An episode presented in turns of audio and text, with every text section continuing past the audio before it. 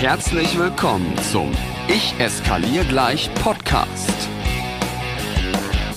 Dem Podcast, der dir als Pädagogen hilft, mit schwierigen Verhaltensweisen, herausfordernden Situationen und echten Krisen noch sicherer umzugehen. Von und mit Raphael Kirsch.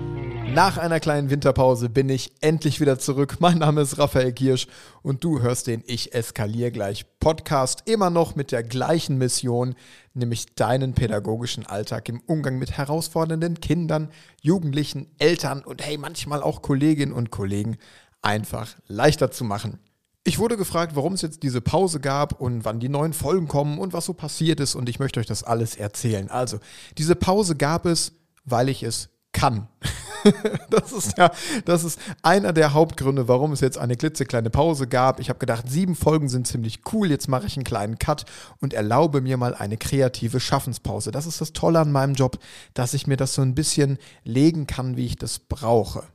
Zum anderen habe ich mir natürlich in der Zeit jetzt ganz viel Futter zurechtgelegt, die ich in mindestens sieben neue Folgen stecken kann. Quasi eine Staffel 2 des Ich eskaliere gleich Podcastes, um nochmal die herausfordernden Dinge unseres pädagogischen Alltags äh, etwas anders zu beleuchten. Die schwierigen Verhaltensweisen von Kindern, vielleicht auch richtig wütende Eltern, was auch die Corona-Pandemie jetzt gerade mit Kindern und Jugendlichen macht und vielleicht auch noch machen wird. Zum anderen habe ich die Zeit genutzt, um all die Projekte, die ich so in 2021 für mich geplant hatte, fertigzustellen, damit sie 2022 an den Start gehen. Und dem geneigten Zuhörer, der geneigten Zuhörerin des Podcasts wird bestimmt eine Kleinigkeit aufgefallen sein. Mein lieber Freund Matze spricht ja das Outro für diesen Podcast und da redet er immer schon von raphaelkirsch.com raphaelkirsch.com. Aber meine Homepage hieß ganz lange raphaelkirsch.de. Aber jetzt hat das ein Ende. Seit dem 1. Februar ist www.raphaelkirsch.com am Start und ich bin, was soll ich sagen, sehr, sehr stolz auf diese neue Homepage, auf das komplette neue Branding, auf die ganzen Details, die sich auf dieser Seite verstecken mein ganzes Auftreten auf Social Media, in all meinen Prints, in meinen Medien ist jetzt endlich einheitlich und das habe ich mir so lange gewünscht. Und auch das hat ein bisschen zu dieser Pause des Podcasts geführt. Aber jetzt möchte ich mit dir in das Thema des heutigen Tages einsteigen. Ach so, bevor ich das mache, noch ein kleiner Hinweis. Hör diese Folge unbedingt zu Ende, denn am Ende habe ich noch eine kleine Überraschung für dich. Aber jetzt wirklich zum Thema in meinen Seminaren, in meinen Coachings oder wo auch immer hier über Social Media. Es wenden sich ja immer wieder Menschen an mich, Pädagoginnen und Pädagogen, die mir dann eine schwierige Verhaltensweise von einem Kind, einem Jugendlichen oder von Eltern schildern. Und ganz oft frage ich danach, Sag mal, was glaubst du, warum macht dieses Kind, warum macht dieser Jugendliche oder warum machen diese Eltern das, warum zeigen sie diese Verhaltensweise? Und meine Frage jetzt mal an dich ist, was glaubst du, ist die mit Abstand am häufigsten genannte Antwort, die ich auf die Frage, warum macht er das, bekomme. 21, 22, 23? Natürlich. Die Antwort, die ich am meisten bekomme, ist, der will doch nur Aufmerksamkeit. Ja, der will doch nur Aufmerksamkeit. Das ist die Antwort, die ich wirklich am meisten höre. Und was soll ich sagen? So ganz richtig ist die Antwort nicht. Aber so ganz falsch ist sie auch nicht. Und ich möchte heute in dieser Podcast-Folge einmal die Floskel, und für mich ist sie tatsächlich nicht mehr als eine pädagogische Floskel, die gerne mal gesagt wird, auseinandernehmen. Was steckt denn wirklich dahinter? Geht es wirklich um Aufmerksamkeit? Geht es eventuell um was anderes? Wie kannst du es rausfinden? Du wirst heute nach dieser Folge auf jeden Fall ein bisschen schlauer und ein bisschen cleverer sein, was die herausfordernden Verhaltensweisen von Kindern und Jugendlichen angeht. Bist du dabei? Cool, dann lass uns mal starten. Und das machen wir jetzt, indem wir beide ab sofort eine kleine Vereinbarung haben. Die Vereinbarung ist, lass uns bitte nicht mehr sagen, der will doch nur Aufmerksamkeit oder die will doch nur Aufmerksamkeit. Denn es wäre ja schon echt eine verrückte Leistung, wenn Kinder und Jugendliche ihre Verhaltensweisen so steuern könnten, dass das Ergebnis dieser Verhaltensweise Aufmerksamkeit ist. Es geht nicht um Aufmerksamkeit. Aber in dieser Vereinbarung und in diesem Wunsch an dich steckt drin, lass uns das ein bisschen umtexten. Lass uns doch einfach sagen, diese Verhaltensweise bedarf unserer Aufmerksamkeit. Es bedarf nämlich unserer Aufmerksamkeit herauszufinden, woher diese Verhaltensweise kommt, was der gute Grund für diese Verhaltensweise ist und was das Kind tatsächlich damit erreichen möchte. Und um das noch einmal vorwegzunehmen, die meisten Verhaltensweisen und die meisten Benefits, die für Kinder und Jugendliche daraus entstehen, das sind unbewusste Prozesse. Ich möchte jetzt nicht, dass du aus dieser Podcast-Folge rausgehst und denkst, aha, da sitzt ein Kind zu Hause und plant A, B, C und das Ergebnis ist D, E und F und so entstehen schwierige Verhaltensweisen. Nein, nein, nein. Das sind unbewusste Prozesse, die sich durch die Aktion und die Reaktion, die meistens ungut sind für das Kind, einfach verfestigt haben. Und unser Job ist das, ein bisschen zu hinterfragen und das aufzubrechen, worum es tatsächlich geht. Okay, aber was wollen Kinder und Jugendliche denn jetzt mit ihren besonderen, mit ihren herausfordernden Verhaltensweisen erreichen, wenn es vornehmlich nicht um Aufmerksamkeit geht? Um das zu verstehen, muss dir einmal klar werden, dass jede herausfordernde Verhaltensweise, egal wie groß, egal wie klein, erstmal nur Ausdruck eines Mangels ist. Und wenn wir jetzt einmal ganz genau hinschauen, und das geht leider, wenn du mich kennst, das geht leider nur mit Zeit. Zeit und dem Willen und der Lust zu beobachten.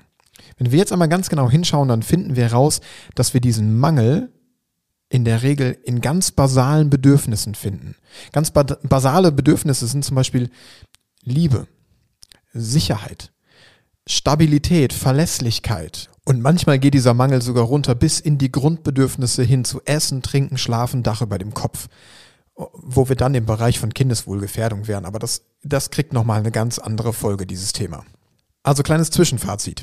Jede schwierige Verhaltensweise ist erstmal nur Ausdruck eines Mangels und mit dieser Verhaltensweise soll dieser vorherrschende Mangel kompensiert werden. Und es geht nicht um Aufmerksamkeit. Aufmerksamkeit, das stelle ich mir immer vor, wie man im Zirkus sitzt und so einem Clown zuguckt. Der hat gerade volle Aufmerksamkeit.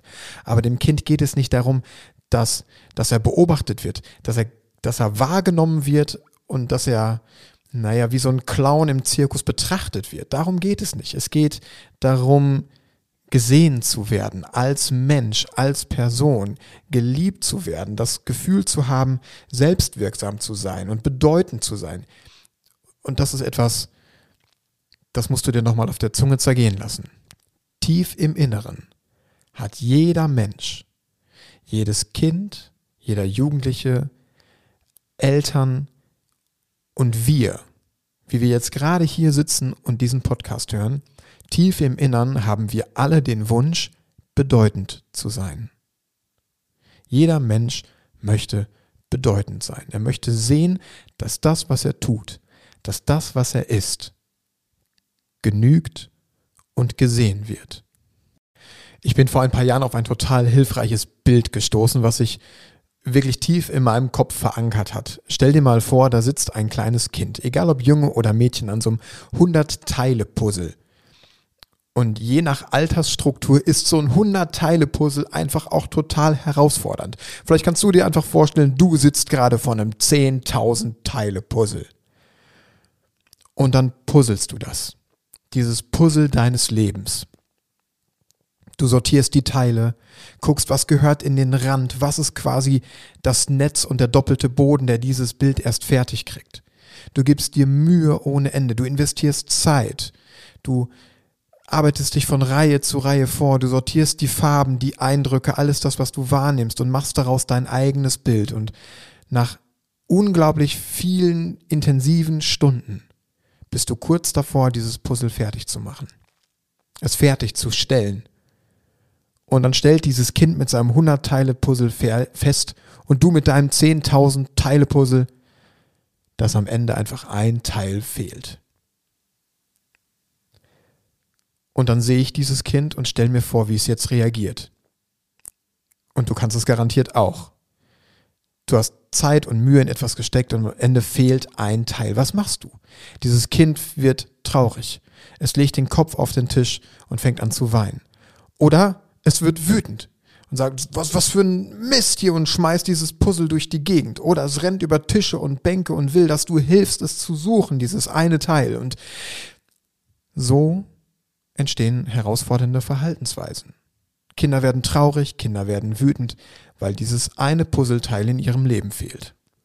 Und richtig gute, pädagogisch wertvolle Arbeit beschreibt dann nicht dieses fehlende Puzzleteil zu haben oder es irgendwie aus dem Hut zu zaubern, sondern zumindest ein, ein Puzzleteil zeichnen zu können, es ausschneiden zu können und an die fehlende Stelle setzen zu können, dann wird das Bild vielleicht nicht perfekt. Aber man kann das Ganze erkennen. Du bist als Pädagogin, als Pädagoge dann richtig wertvoll, wenn du für diese Kinder das fehlende Puzzleteil nicht zwingend hast, aber diese Lücke in diesem Puzzle so füllen kannst, dass das ganze Bild wieder klarer wird und die Kinder einmal beruhigt durchatmen können. Vielleicht hängst du ja jetzt gerade noch diesem Satz, den ich gerade gesagt habe, ein bisschen nach, dass jedes Kind und jeder Mensch, egal ob Kind oder Erwachsen, so tief im Inneren einfach den Wunsch hat, bedeutend sein zu wollen. Wenn ja, also wenn du dem noch so ein bisschen nachhängst und wenn der in deinem Kopf noch ein bisschen rotiert, dann geht es dir genauso wie den Teilnehmerinnen und Teilnehmern einer meiner letzten Seminare. Da hat nämlich eine Lehrerin in Zusammenarbeit mit einer I-Kraft eine Situation geschildert, über einen Jungen, der auf dem Schulhof in der Grundschule regelmäßig ein Mädchen malträtiert. Es ärgert, es kratzt, ihr die Spielsachen wegnimmt und diesem kleinen Mädchen den Schulalltag damit einfach zur Hölle macht. Ich konnte mir dann natürlich auch an der Stelle die Frage, na, warum macht er das? Einfach nicht verkneifen. Und die Antwort war natürlich auch, naja, der will bestimmt Aufmerksamkeit. Ich habe mir dann so ein bisschen mehr über dieses Kind erzählen lassen. Da kam dann raus, naja, das ist eigentlich einer der stärksten in der Klasse, der macht das nicht, also der zeigt diese Verhaltensweisen nicht. Wenn dieses Mädchen nicht da war, dann ist der eher jemand, der in seiner Gruppe so ein Anführer ist, dann kann der auch gut für andere organisieren, ist halt so ein bisschen ruppig und ein bisschen rüpelig, so ein kleiner ungeschliffener Diamant. Meine Idee zu diesem Kind war nicht, lasst uns mal dieses Mädchen beschützen. Ich weiß, das ist der erste und auch kein falscher Impuls, den wir immer so haben. Ne? Lass uns mal bitte ganz schnell den Blick aufs Opfer richten und gucken, dass wir die aus der Schusslinie nehmen. Ja, das müssen wir auch tun, das sollten wir auch tun und jeder, der das nicht tut, handelt fahrlässig. Ich würde mit dir ganz gerne einmal gucken, was aber ein kleiner sinnvoller Schritt vorweg sein könnte. Denn mein Vorschlag an dieser Stelle und jetzt machen wir den Bogen einmal zu jeder Mensch möchte bedeutend sein, war, gib dem Jungen eine Warnweste und eine Kelle in die Hand. Jetzt fragst du dich bestimmt, eine Warnweste und eine Kelle in die Hand? Ja, mein Vorschlag war tatsächlich, drück dem Jungen eine Warnweste und eine Kelle in die Hand und er nenne ihn aufgrund seiner Stärke, seines Mutes und seines Organisationstalentes zum Aufseher des Schulhofes und er soll dafür sorgen, mit all seinen Ressourcen, die er hat, dass keinem Kind auf dem Schulhof etwas passiert. Also wenn du jetzt an der Stelle im Seminar Freudenschreie erwartet hast, dann bist du leider fehlgewickelt, falsch gewickelt, so. Es, naja, die Reaktionen waren, ich nenne es mal Verhalten. Naja, Verhalten mit ein paar naja, mit vielen kritischen Äußerungen gespickt, denn wir hatten ja in unserer Hypothese vorher vermutet, dem Jungen könnte es bei diesem Mädchen um Macht, um Machtdemonstration gehen, um das Gefühl von Selbstwirksamkeit und um Status. Und jetzt komme ich auf die Idee und will diesem Jungen noch mehr Macht geben und noch mehr Status. Naja, dass da keine Freudenschreie kommen, damit habe ich eigentlich auch gerechnet. Ich kürze jetzt hier mal den ganzen Erarbeitungsprozess im Seminar ab, damit es einfach nicht zu langatmig wird und präsentiere dir hier die Quintessenz der Arbeit. Ich habe am Ende des Tages auch gar nicht so lange dafür plädieren müssen, das doch einmal auszuprobieren, diesem Kind eine bedeutungsvolle Rolle zu geben. Denn in meiner Hypothese muss jemand, der Macht demonstrieren, erlebt haben, dass er machtlos ist dass er in der Bedeutungslosigkeit verschwindet, wenn er keine herausfordernden Verhaltensweisen an den Tag legt. Und dann haben wir das ausprobiert. Und eine Woche später kam dann das Feedback per Instagram Sprachnachricht. Raphael, wir haben das gemacht. Wir haben diesem Jungen eine Warnweste gegeben. Eine Kelle hatten wir leider nicht zur Hand, aber es ging auch ohne. Und wir haben gesagt, du machst gemeinsam mit uns die Pausenaufsicht, weil wir uns auf dich verlassen können, weil du ein starker Typ bist, weil wir wissen, dass du für andere Kinder gut bist. weil du vor allem auf die kleineren aufpasst, die es gerade noch nicht so gut haben hier in der Schule, die noch einen schweren Start haben. Du hast einen Blick mit drauf. Hey, und das, was passierte ist, dieses Kind hat genau diese Rolle aufgefüllt. Es hat von da an nie wieder dieses Kind geärgert, dieses eine Mädchen geärgert, sondern ganz im Gegenteil. Es hat dafür gesorgt, dass Kinder Bälle bekommen haben, die sonst keine bekommen haben. Dass es auf der Spielplatzrutsche auf einmal fair zuging und sich nicht mal vorgedrängelt wurde, weil er einfach da stand mit seiner Warnweste. Übrigens, coole Story am Rand. Der hat sich diese Warnweste mit nach Hause genommen und hat hinten drauf geschrieben Schulhofchef. So, und das lass bitte einfach mal ganz kurz sacken. Jeder Mensch hat im tiefsten Inneren den dringenden Wunsch, bedeutend zu sein. Du hast Kinder und Jugendliche mit schwierigen Verhaltensweisen und du hast das Gefühl, sagen zu wollen, ist, der will doch nur Aufmerksamkeit. Dann zieh mal die Handbremse an und überleg mal mit mir gemeinsam, auch wenn du Lust hast, wo wir diesem Kind ein bisschen mehr Bedeutung zumessen können. Du hast jemanden, der immer in die Klasse brüllt und immer seine Meinung sagen muss, okay, hey, mach ihn zum Klassensprecher. Du hast jemanden, der immer seine Sachen vergisst. Gib ihm die Aufgabe, für die Ordnung an deinem Schreibtisch verantwortlich zu sein oder dass er dich daran erinnert, die Tafel putzen zu müssen oder was weiß ich noch, ja? Aber jedes Kind, das herausfordernde Verhaltensweisen zeigt, hat unglaublich viele Ressourcen. Und die gilt es herauszufinden und damit einem selbstgemalten Puzzleteil das Bild von diesem Kind wieder zu vervollständigen.